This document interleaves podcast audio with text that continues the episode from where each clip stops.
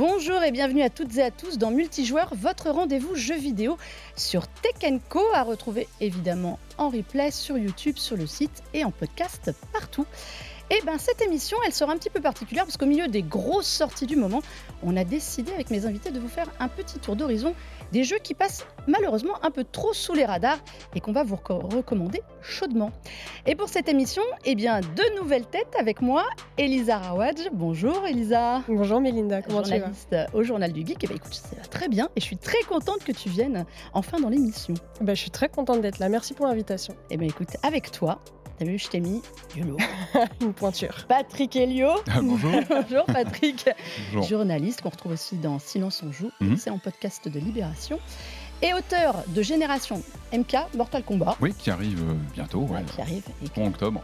Pour aller avec l'émission, on vous a fait une super émission la semaine dernière. Et pour compléter, eh bien, vous avez l'excellent livre de Patrick qui arrive. Euh, mais messieurs, dames, on va se faire un petit tour d'horizon des jeux euh, indés dont vous n'avez peut-être pas entendu parler, c'est bien dommage.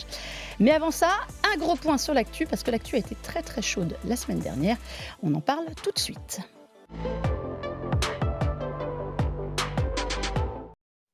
Alors quand je dis l'actu a été très chaude, je dirais même qu'elle a été un petit peu brûlante, dirons-nous. Si jamais vous êtes passé à côté, il y a eu quelques fuites, indiscrétions euh, sur le dossier euh, Xbox dans le cadre du rachat d'Activision Blizzard King. C'est notamment dans le cadre du procès face à la FTC aux États-Unis. Et ont été publiées dans la nuit de mardi, mercredi la semaine dernière, eh bien, une flopée dirons-nous, hein, en toute simplicité, de documents confidentiels qui auraient dû rester euh, confidentiels et qui ont été mis en version publique. Évidemment, eh bien, les journalistes se sont précipités dessus, journalistes américains. Et dans tous ces documents, alors je vais vous faire un petit point vite fait, on a appris euh, tout ce que prévoit Xbox d'ici 2030, sa, sa roadmap, toute simplicité, des nouvelles consoles, une nouvelle manette, euh, toute la liste des jeux qu'ils auraient aimé avoir, des mhm. jeux chez Bethesda qui allaient arriver, Patrick, c'était juste. Euh, oui, bah, on connaît la culture du secret euh, chez les fabricants de consoles depuis des années maintenant. On connaît les enjeux financiers euh, sur les, renouvellements de machines, l'importance de la mise en scène, de la manière dont on va annoncer une nouvelle machine. Donc, effectivement, ce genre de, sortie comme ça, non prévue, bah, ça pose problème évidemment en termes de communication. C'est vraiment un grain de sable dans la manière de déployer ces prochaines machines. Alors, évidemment, il faut prendre ça avec certaines pincettes, avec précaution. Phil Spencer donc de, Microsoft, euh, le dirigeant de, l'activité Xbox, a tout de suite répondu, et c'est un grand classique, en disant attention, les informations datent d'il y a une bonne année, tout ça a bien changé, n'empêche que, n'empêche que ces, ces, leaks, donc euh, ces, fuites d'informations, comme tu l'as bien dit, euh, nous détaillent les six ans à venir, donc nous détaillent la prochaine mise à jour potentielle, donc on va quand même prendre des... Mm des pincettes, mais la, mise à jour de la, notamment des nouvelles euh, versions des séries, donc les, consoles actuelles qui seraient rafraîchies, la série S, la série X qui serait redesignée avec quelques mises à jour, et notamment ce qui a beaucoup fait grincer les dents euh, chez, les, les personnes attachées aux jeux vidéo physiques, la disparition de, lecteurs optiques. Partout, donc, partout sur toutes les consoles. Aujourd'hui, il n'y a plus la, série S euh, qui, n'a plus de lecteur. Sur ce qu'on connaît de cette nouvelle flopée de machines, il n'y aurait plus du tout de lecteur optique, donc évidemment, ça pose plein de questions. ça, ça pose la question de la pérennité du, support optique. Euh, ce design qu'on a, vu, qu'on a vu passer, Évidemment, ça pose pas mal de, problématiques de communication. Euh, ça pose la question de comment Microsoft va réagir par rapport à ça, puisque maintenant on connaît le design, le look des machines. Il y a les commentaires qui sont passés aussi du constructeur sur, euh, sur les contenus, sur, le, sur la ligne, etc. C'est quoi Quelle va être la suite? Bah Comment on, ne peut plus créer la surprise lors d'un. En général, une console, on l'annonce ou bien lors d'un salon, d'un grand mm. événement, ou bien un événement Microsoft qui a pu être organisé pour annoncer ces nouvelles machines, les présenter. Là, bah, l'effet de surprise est complètement éventé, c'est le moins qu'on puisse dire. Donc ça pose des questions sur la suite des événements. Est-ce que ces machines vont être retouchées? Est-ce que euh, au niveau du design, ça c'est quasiment sûr que le mhm. design ils vont pas y toucher. Il y a une manette aussi qui arrive. Alors, la manette, est-ce que c'est pas finalement la bonne surprise qu'on attendait clairement. Cette manette qui va, qui va reprendre les atouts un peu de la DualSense. Ouais, un peu, c'est un peu la DualSense de Xbox. Après, euh, on l'attendait peut-être un peu plus tôt. Donc là, ça fait plaisir de voir qu'elle va enfin arriver, qu'on va pouvoir avoir euh, de la technologie dans cette manette euh, que beaucoup de joueurs aiment hein, finalement, mm. parce que le, côté asymétrique, bah, c'est quelque chose que les, que les joueurs aiment bien. Donc là, de, coupler ça avec de la technologie, ça va quand même apporter un gros plus euh, à la communauté qui est déjà sous Xbox et à tous ceux qui hésitaient mm. à, faire le pas euh, depuis la sortie de la nouvelle génération. Euh, son design aussi qui, est, qui tranche un peu avec ce qu'on a l'habitude. Ouais. le, côté bicolore, je trouve que c'est je trouve que c'est sympa, c'est intéressant. Alors, c'est considéré comme la meilleure manette, la manette oui, Xbox. En, main, plus, si on lui rajoute le retour haptique, c'est ce qui manquait. Moi, ça m'a toujours manqué euh, ça. ou même le, gyro, enfin la, mm, gestion du mouvement quand on veut affiner une visée. Ou, enfin voilà, ça fait partie de ces petites choses qui étaient en plus sur le, DualSense. Merci les fuites.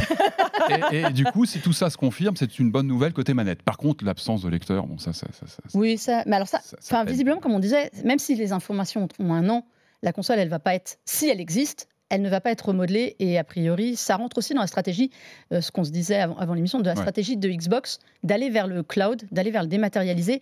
Est-ce que finalement, toutes ces informations qu'on a eues dans les fuites, mhm. que ce soit aussi au niveau des éditeurs, on sait qu'on parlait qu'ils envisageaient de racheter euh, Square Enix, ils avaient approché Sega. Nintendo. Euh, Nintendo. C'est sûrement comme ça. Oui, que des petits, hein, au moins ils n'ont pas du tout de. Mais ça, c'était aussi avant l'épisode Activision. Mhm. Est-ce que finalement, on a appris vraiment des choses, Patrick, qu'on ignorait? Alors pas vraiment, enfin, comme tu le dis, c'est vraiment dans la lignée de ce, ce que suggérait la politique de Microsoft. On le voit dans les, ne serait-ce que dans les dernières prises de parole, les, derniers, euh, les dernières conférences. Le Game Pass est fortement mis en avant. Ce qui, ce qui est vraiment mis en avant, c'est ça, c'est la disponibilité euh, des, One. On sent que ça, c'est vraiment le cheval de bataille, notamment d'avoir des jeux qui font vendre du Game Pass. Euh, on sait que l'objectif de Xbox aujourd'hui, c'est, c'est véritablement de détendre le parc Game Pass la console en fait partie, mais il y a aussi tous les autres supports, le xCloud, toute, toute la logique comme ça de, de, cloud gaming est véritablement la, la, priorité. On sent que c'est le, la locomotive finalement de Xbox. Et les consoles ne sont qu'un pan, même si c'est le pan historique, c'est le pan qu'on reconnaît, nous, en tant que gamers, c'est ce qui nous touche parce qu'on est, on attaché à nos consoles. Mais aujourd'hui, c'est vrai que l'évolution va vers une disponibilité du jeu. Et c'est vrai que Microsoft a vraiment cette politique de, de, de, mettre le service avant tout. Et c'est, ça, ça, correspond à Microsoft en général. C'est pas uniquement dans le jeu. On sait que c'est vraiment la logique de Microsoft depuis des années, euh, le, service et le, le cloud. Alors, il y a quelque chose qui est très drôle, tu disais, le Game Pass. C'est un des sujets qui revient dans les échanges de mails qu'on a vus. Euh, comment comment justement euh, doper le Game Pass. Il évoque le retard de Starfield, qui a pris quasiment un an de retard, et il faut combler à ce moment-là euh, l'offre de jeu, parce que sinon, bah, il ne va, rien y avoir. Et alors, c'est très drôle les discussions, puisqu'il faut bien trouver des studios qui vont fournir des jeux. Alors, il y a toute une liste de, mhm. studios qui sont avancés. C'est très drôle parce qu'il y en a qui ont fui, euh, enfin, sur lesquels plutôt PlayStation a vite mis la main, et qui a Bungie, sur Housemark, qui avait fait Returnal. Et il y a toute une liste de jeux qui vont, euh, qui mhm. sont enfin, sur lesquels Microsoft est prêt à mettre de l'argent. Mhm. Alors, on parle de euh, Star Wars Jedi Survivor, qui est sorti, sur lequel ils étaient prêts à mettre quand même, je crois, près de 300 millions, quelque bah, chose comme vitrine, ça. Licence vitrine, ça se passe de commentaires Star Wars. Voilà, le Assassin's Creed Mirage, euh, qui s'appelait pas Mirage à l'époque, mais qui va arriver. Et alors, ce qui est très drôle, c'est Baldur's Gate. Oui, qui était très sous-coté. Qui était sous-coté. Mhm. Alors, mais alors, on ne peut pas leur en vouloir. Et d'ailleurs, euh, l'Ariane Studio a justement dit que c'était compréhensible. C'était un jeu qui était à l'origine une exclue Stadia. Souvenez-vous, Stadia. Et d'ailleurs, Ouais, ça fait partie de ces, commentaires un peu assassins parfois qu'on voit dans la ligne euh, de Microsoft avec des petits commentaires sur le jeu. Alors ça, c'est une reprise d'une ancienne exclue Stadia, donc ça vaut pas très cher. C'est une seconde main. entendu que euh, il y a pas mal de petits commentaires comme ça. Voilà, c'est un peu gênant que ça sorte en l'état. Et je pense que on parle des, des, comment dire de, ce qui se passera après. C'est vrai que les relations entre Microsoft et certains éditeurs peuvent peut-être être impactées aussi par ces commentaires, toutes ces indiscrétions sur le voilà sur les évaluations de jeux qui sont pas toujours très forcément plaisantes. Ça pose pas mal de questions. Mais effectivement, on a tous les détails. Et c'est, sont des choses qui devraient rester en interne, évidemment, qui sont un peu, un peu gênantes. Et tu penses quoi, toi, de ces studios? Quel va être le rapport de, d'Xbox avec tous ces studios euh, bah, franchement, je sais pas. Euh, je pense, je sais pas si on peut dire que ça va vraiment impacter. On ne sait pas quelles sont, quelles ont été aussi les discussions entre Xbox et ces studios. On n'a que les commentaires qui datent de bah, peut-être il y a quelques mois, quelques années.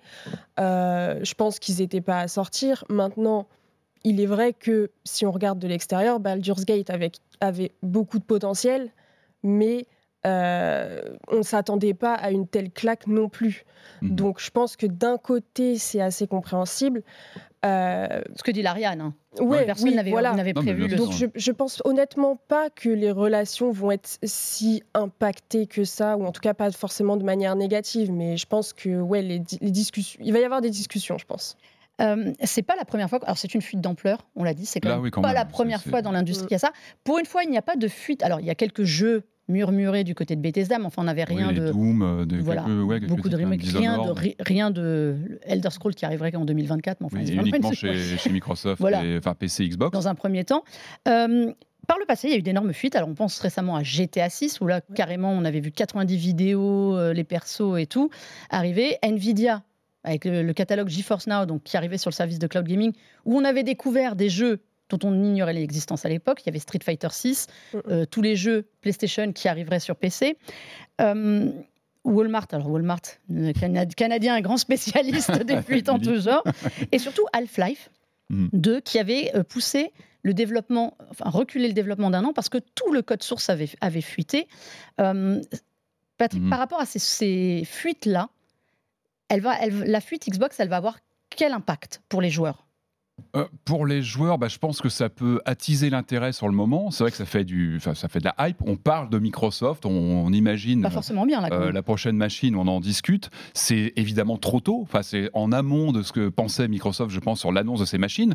Là, on, est, euh, on arrive en octobre. C'est le moment où on achète en général ces machines de fin d'année. Mm. pour, et c'est vrai que se dire que la Xbox X qu'on envisageait d'acheter, bah, il y a peut-être une remplaçante qui arrive, qui a quand même 2 Tera de, de, au même stockage, au même prix, un renouvellement mm. de gamme, une évolution de gamme qui serait naturelle sur 2024. Si c'est si confirmé, encore une fois, on reste dans, la précaution ça peut, ça peut remettre en question peut-être des achats de fin d'année. Et c'est jamais, évidemment, c'est pas ce que, ce que cherche Microsoft. Donc, au niveau industriel, c'est pas une bonne chose de sortir là en plein mois de septembre euh, sur le moment stratégique de fin d'année. C'est voilà, projeter déjà de, euh, des, nouveaux produits de l'année prochaine, c'est pas une bonne chose. Euh, après, ça, pose les questions sur effectivement, euh, peut-être aussi les relations. Je parlais des relations avec les éditeurs sur la confiance, qu'est-ce qui sort, d'où ça sort, etc. Là, on sait, on sait d'où c'est sorti, on sait très bien que là, c'est a priori, ça vient de Microsoft. Mm. C'est pas du tout le FTC qui aurait fait le, qui aurait fait la, qui aurait créé la fuite.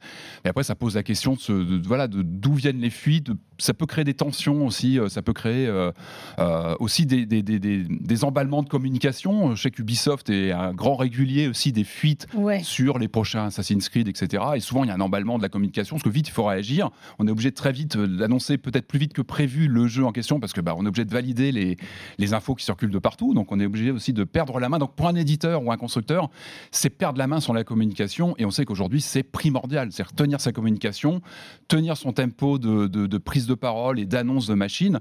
On est entré aujourd'hui dans cette, euh, dans cette mécanique depuis les Nintendo Direct les prises de parole directes des, constructeurs sur une maîtrise. On aime maîtriser mmh. en tant que constructeur ah bah ou éditeur sa communication et dire au moment où on le veut, euh, quand arrivent les prochains jeux. Et là, bah, on, a, on, a, on a le grain de sable qui grippe complètement la machine et est obligé de réagir. Et là, c'est vrai que la réaction de Phil Spencer, c'est oui, ce sont des vieilles infos, elles ne sont plus à jour. On va régler ça en interne quand même. Hein. Il, ah bah, oui, on imagine qu'il y a, des, il y a quelques coups de fil, je pense, qui ont dû suivre. Je pense qu'il y a de la mise à jour. Euh, mhm. Il y en a, il y a deux trois, il y a deux trois à l'envoi des documents qui vont. mais pour les, je pense que pour les développeurs, quand un jeu leak, c'est jamais très agréable. Je pense qu'il y, mm. y, a quelques points positifs, c'est d'avoir un retour peut-être en amont sur ce que va être le jeu, même si on aime... c'est un jeu qui n'est pas fini en général. Les images qui fit, ce ne sont pas des, des images prévues pour ça. Mm. Donc je pense que je suis pas développeur, mais j'imagine que voir un travail qui n'est pas terminé être rendu public, c'est pas agréable, on n'a pas la main dessus, c'est pas ce qu'on voulait voir sortir. Euh, ça peut être intrusif et je pense que ça peut créer euh, des, remises en question. Ça dépend aussi du timing du leak. Est-ce que c'est vraiment peu avant la sortie, comme en général Assassin's Creed, c'est un peu moins grave. Si c'est très en amont, ça peut poser des problématiques peut-être de développement, d'interne. Qu'est-ce qu'on fait? Est-ce qu'on réagit aux, commentaires qui en général sont très euh, prolixes hein, sur les, mm. les réseaux sociaux? Ça pose plein de questions après sur est-ce qu'on remodèle ou pas, est-ce qu'on peut remodeler, est-ce qu'on peut réagir, et du coup ça peut intervenir sur la création même, ce qui pose beaucoup de questions en général. On verra ça sur GTA 6. les images qui passaient derrière nous, c'était The Last of Us euh, Part 2, qui lui aussi avait vu toute son intrigue, et notamment on vous le dira pas pour ceux qui ne l'ont pas encore fait, euh, le, plot twist. Des ressorts narratifs. Voilà, les ressorts narratifs hein, qui avaient fuité avant la sortie du jeu. On peut choisir de ne pas les regarder aussi. Il faut, et ben voilà. un jeu impatiemment, des fois il vaut mieux euh, bloquer. les mots sur, euh, sur les réseaux, on peut ne pas les ouvrir, les réseaux. Ouais. C'est dur. On peut les éviter. Mais bon, j'espère que vous avez tous fait ça sur GTA 6. On verra comme ça la surprise. À quoi ça ressemblera? Voilà, c'était un petit tour sur les grosses, grosses fuites euh, Xbox qui aurait mérité une émission à elle toute seule. Mais on a plein de jeux dont on veut vous parler. Donc on va passer à la partie à quoi on joue.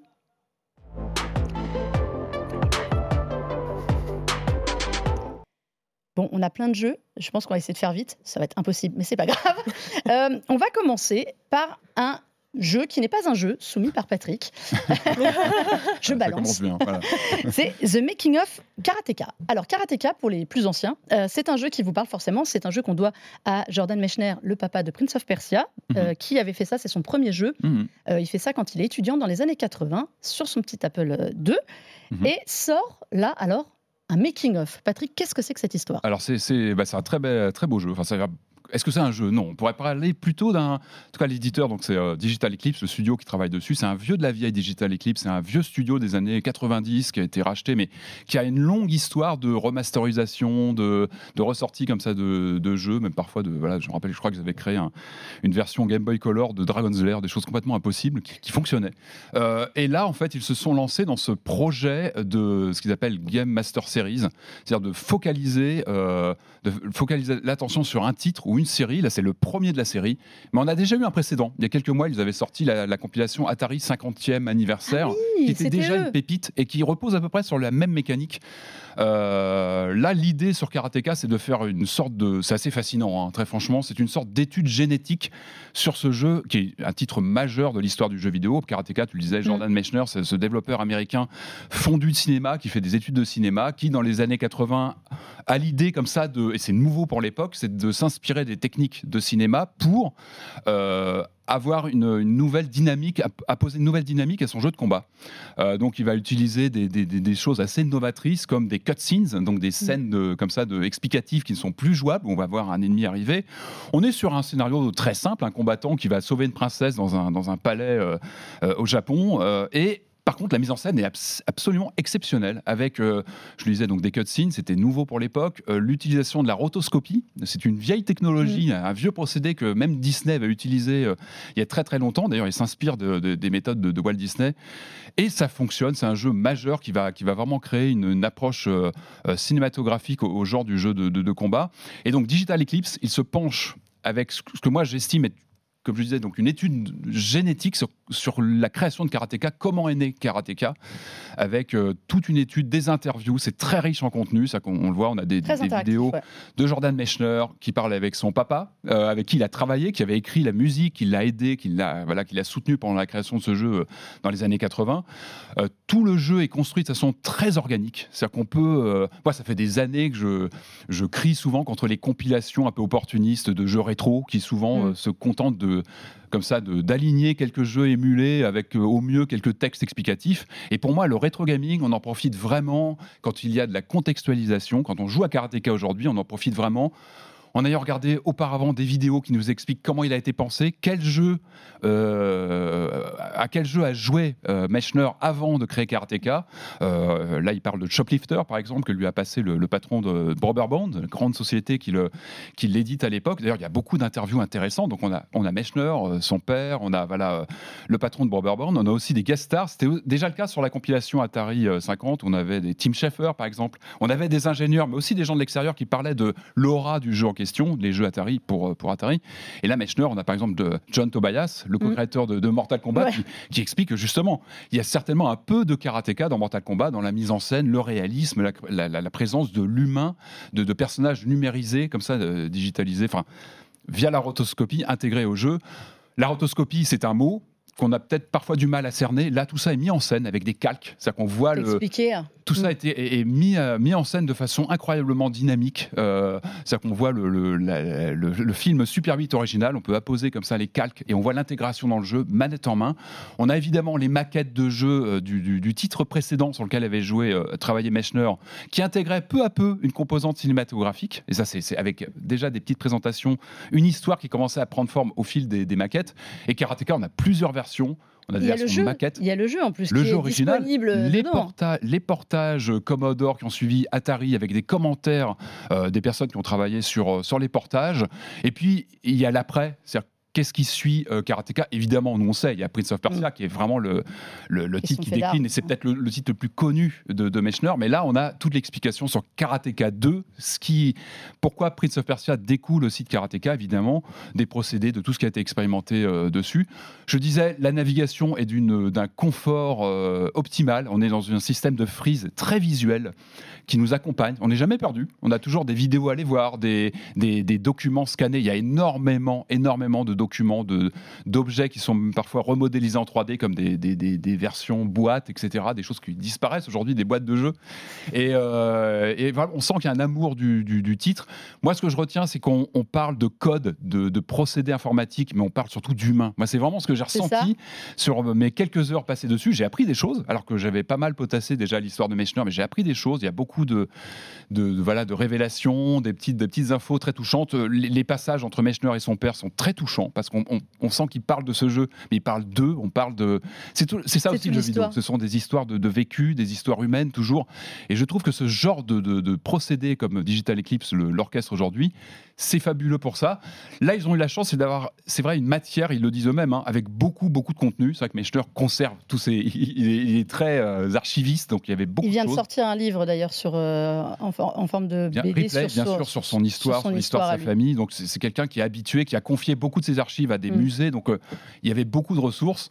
Moi, je suis très impatient de voir quel va être le, prochain titre qui, va, qui va avoir ce traitement, parce que c'est vraiment une mine d'informations. Moi, je le recommande évidemment à quiconque s'intéresse à l'histoire du jeu vidéo, mais pas seulement, parce qu'encore une fois, il y a de l'humain. On voit comment un jeu euh, se crée dans la, parfois dans la douleur, dans les questionnements.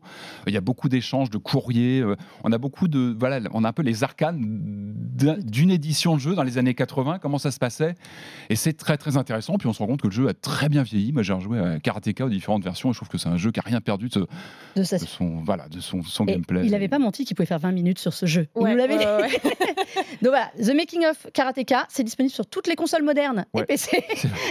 et euh, voilà, c'est la recommandation de Patrick. Mm. Un autre jeu qui nous a plu à tous les trois, Elisa, c'est Under the Waves. Exactement. Changement de genre là. Ouais, complètement. Alors, tu nous le pitches euh, alors, Plus vite, hein Je vais essayer. Euh, Under the Waves, c'est l'histoire de Stan, qui est un plongeur qui a perdu sa fille tragiquement et qui se retrouve au fond des océans à devoir gérer son deuil, euh, donc on le voit de, plusieurs manières, mais euh, le, jeu est très intéressant parce qu'il mêle à la fois narration, euh, gameplay et puis des petits éléments surnaturels qui, qui, s'ajoutent comme ça pour vraiment parler de, ce deuil en fait qu'il habite. Et c'est un jeu qui, qui, a pour thème vraiment la solitude et comment gérer ses émotions quand on est seul. c'est un, un très beau jeu en fait. Euh, il y a beaucoup d'exploration. Les fonds marins sont assez euh, bien refaits. Alors c'est drôle parce qu'il est censé euh, travailler pour une société pétrolière. Et, on comprend vite que. Voilà, on comprend vite que ce sont pas très très gentils, mais c'est pas très grave. C'est pas le, le fond. Il n'y a aucun jeu de mots volontaire. euh, Patrick, t'en as pensé quoi ah, de ce jeu, toi? Alors, moi, déjà, j'aime bien le, un petit peu la taille du jeu. C'est du double A, on va dire. Mm. C'est un, jeu indé, mais qui profite. Enfin, on sent qu'il y, a beaucoup de technologie derrière. On sent édité par Quantic, Dream. Ils sont édités pas par derrière, mais c'est. Euh, Donc voilà, il y, a tout un partenariat et on sent. Enfin, j'aime bien le format déjà. Et alors, moi, j'avais pas mal d'a priori sur le, du déjà vu. Sur, euh, c'est vrai que le, voilà, on a déjà vu comme ça des personnages qui sont projetés dans la solitude, mm. de fond marin, etc. Et moi, j'ai été complètement happé par le jeu J'avoue qu'il m'a touché. Euh, il y a pas mal de défauts. Euh, tout de suite, moi, j'avais un petit peu tiqué sur la modélisation du personnage mm. principal, euh, sur le fait qu'il est toujours habillé pareil. Bon, il y a quelques petits défauts, mais qu'on oublie très vite. Moi, j'ai été embarqué par cette histoire. Et là, il y a une, en fait, il y a une tristesse de ce personnage qui est désespéré. Tu le disais, qu'il y a, un deuil. Il est frappé de ce deuil. Et ce deuil, il est là dans chaque image.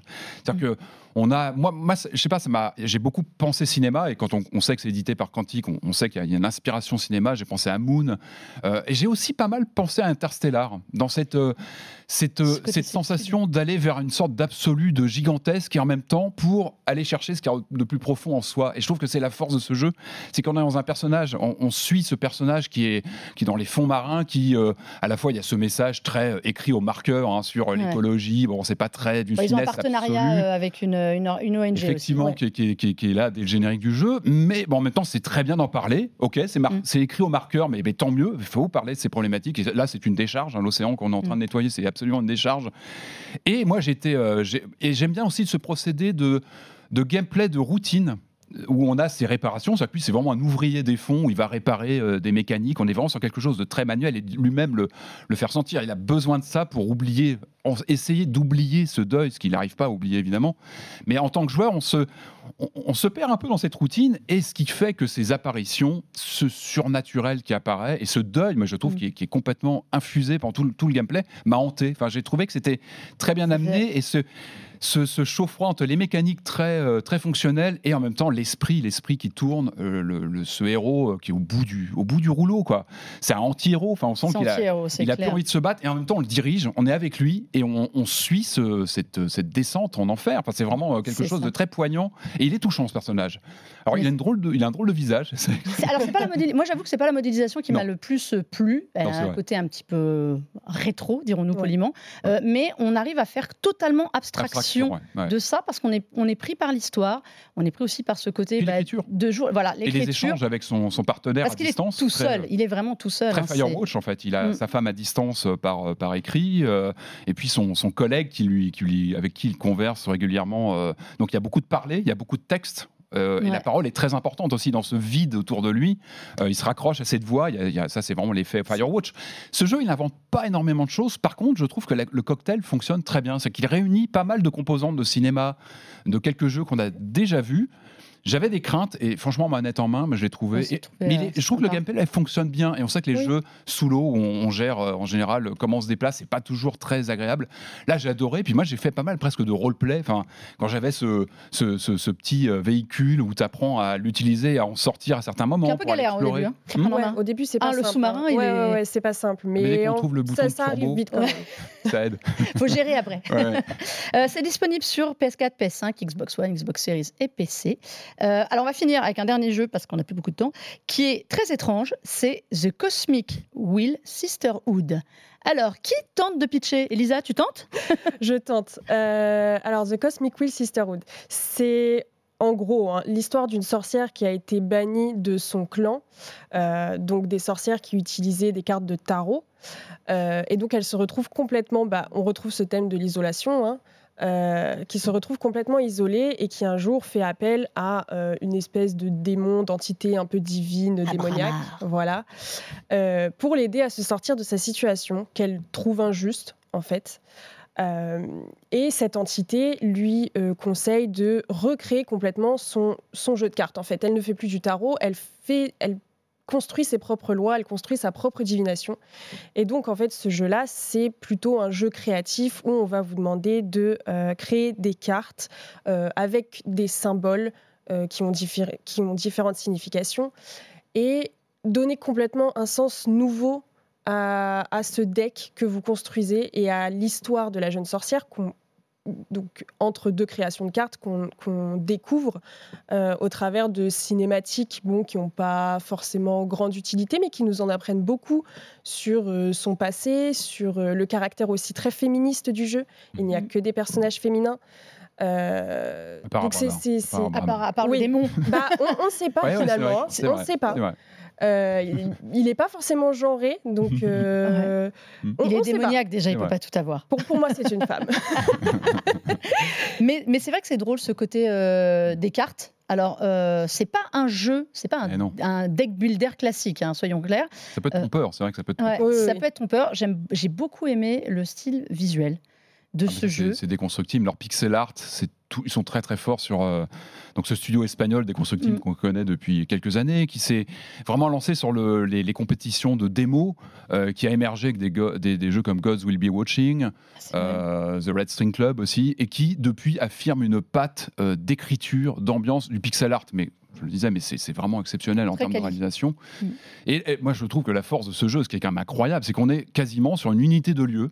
On est un peu prisonnier avec euh, Fortuna dans de cet dans- endroit. dans cette maison euh, cette où elle maison. apprend en fait à vrai, quand créer on ses lance- cartes. On lance le jeu, on dit mais qu'est-ce que je fais là? Qu'est- Qu'est-ce qui se passe? Bloc- Et en fait, on est embarqué dans un jeu qui, qui crée tout un univers. C'est vraiment dans notre esprit. Je trouve qu'il arrive vraiment à créer des choses dans notre tête avec ces échanges, euh, ces personnages qui viennent lui rendre visite. Donc il y a beaucoup de, de dialogues. Et puis il y a ce pacte faustien aussi avec, euh, avec Abramar, donc, euh, qui va lui, lui, lui autoriser, des, il va lui donner des pouvoirs. On va pas tout révéler parce que je Faut pas pense que c'est c'est un jeu vraiment où on, on découvre, et ça- moi pour moi la découverte de ce qu'il se passe, des pouvoirs qui arrivent, euh, de ses capacités, et puis l'ouverture du jeu avec des twists incroyables. D'ailleurs la fin du jeu, on se dit mais qu'est-ce qui se passe? Qu'est-ce- qu'est-ce que- Le jeu, il, prend un, on va dire un pan politique assez euh, qu'on voit pas venir, et c'est vraiment intéressant. C'est la force de Déconstructible. C'est-à-dire qu'en dehors, en dehors, comme tu disais, de ces, questionnements euh, euh, sur comment dire le côté très, comment dire, ils sont toujours très engagés dans leurs propos, mais il y a aussi en termes de gameplay leur capacité à faire à créer un twist twist sur un genre bien connu. Ça va être le point and click dans les débuts. Là, on est sur le visual novel où on pouvait croire, tiens, ils vont rebondir sur la grande vague du, deck building de mm. cartes. Et en fait, non, ils créent autre, chose. Ils utilisent la figure du tarot euh, mais en tant qu'objet narratif qui permet mm-hmm. de raconter une histoire. Et, ça recristallise pour moi quelque chose qu'on avait peut-être oublié depuis un petit moment, c'est ce moment de frisson dans un jeu d'aventure ou un jeu narratif où on doit prendre une décision. Où là, on doit interpréter euh, ce qu'on perçoit dans une carte par rapport à quelqu'un qui est en face de nous, qui mm. nous dit bah attends, alors qu'est-ce que qu'est-ce que je dois faire dans ces situations? Et on a ce petit moment de doute. et là, on sait que ce qu'on va lui dire va avoir une force et un impact sur ses décisions. Et, ça, ils ont vraiment réussi à recréer ce moment de vraiment de, de où moi j'ai hésité parfois longuement à me dire qu'est-ce que je, qu'est-ce que je fais? Parce que les, cartes, ont, parce, que, les cartes ont un sens. Mais oui, elles ont un sens. En fait, on, fait des, des, petites sessions de divination aux personnages qu'on rencontre. Et en fait, c'est vrai qu'on a ce moment de frisson parce mm. qu'on a vraiment cette habitude de il y a une bonne et une mauvaise réponse. Mm. Alors qu'en fait, tout est sujet à interprétation par rapport à ce qu'on a mis sur la carte, par rapport à l'histoire des personnages qu'on rencontre. Et il n'y a pas de mauvaise réponse, mais euh, oui, c'est vrai qu'on a ce, petit moment où on se dit mince, je, vais peut-être tout changer et je le sais pas encore. Ah, c'est la pression du jeu. Et ça donne ces sensations vraiment d'écrire sa propre histoire. Ça, les bons jeux d'aventure, c'est ça. C'est quand on finit le jeu, on se dit vraiment, c'est mon histoire à moi, avec mes choix qui ont eu des impacts, etc. On sait que derrière, il y a toute une mécanique, il y a beaucoup de travail. Je crois qu'il y a des dizaines de milliers de lignes de code, bah d'écriture, pardon. Euh, la traduction, alors c'est bien écrit, c'est bien traduit, c'est important en français aussi. La traduction française est, vraiment très bonne. Euh, et, et, vraiment, ce jeu, ce qui est incroyable, c'est les souvenirs qu'on en garde. En fait, mm. moi, on a l'impression d'avoir voyager. Il y a quelque chose du cosmique, et c'est dans le titre. C'est hein. marqué dessus. Mais il y, a, vraiment quelque chose de, du gigantesque et en même temps de l'intime avec euh, cette histoire. On a des flashbacks aussi sur l'histoire de cette euh, héroïne, d'où elle vient, comment elle est devenue ce, personnage. Et en même temps, c'est un jeu très politique. Il y a beaucoup de choses dedans. C'est très dense et euh, bah, c'est un jeu qu'on n'oublie pas hein, une fois qu'on l'a terminé. Exactement. Et c'est à découvrir sur Nintendo Switch et sur PC. PC. C'était The Cosmic Wheel Sisterhood. On avait encore plein de jeux, mais on n'a plus de temps. Donc, c'est le drame. Euh, donc, ce sera pour une prochaine fois, en tout cas. Euh, merci à vous deux ah, d'être venus. Elisa, on te, retrouve sur le Journal du Geek pour les prochains euh, jeux à venir, tous les gros jeux et les petits jeux. Eh et, Patrick, merci à toi d'être venu. Donc, on te retrouve pareil, un peu partout à écrire et puis dans Silence on joue. Et puis nous, ben, on se retrouve euh, la semaine prochaine dans euh, Multijoueur, multijoueur spécial Assassin's Creed, Mirage et toute l'histoire de la saga. Et en attendant, vous pouvez retrouver cette émission en replay sur le site internet Tech Co, sur la chaîne Tech Co en multidiffusion et évidemment sur toutes les bonnes boutiques de podcast. Je vous dis à très vite, jouez bien, surtout aux jeux qu'on vous a conseillés.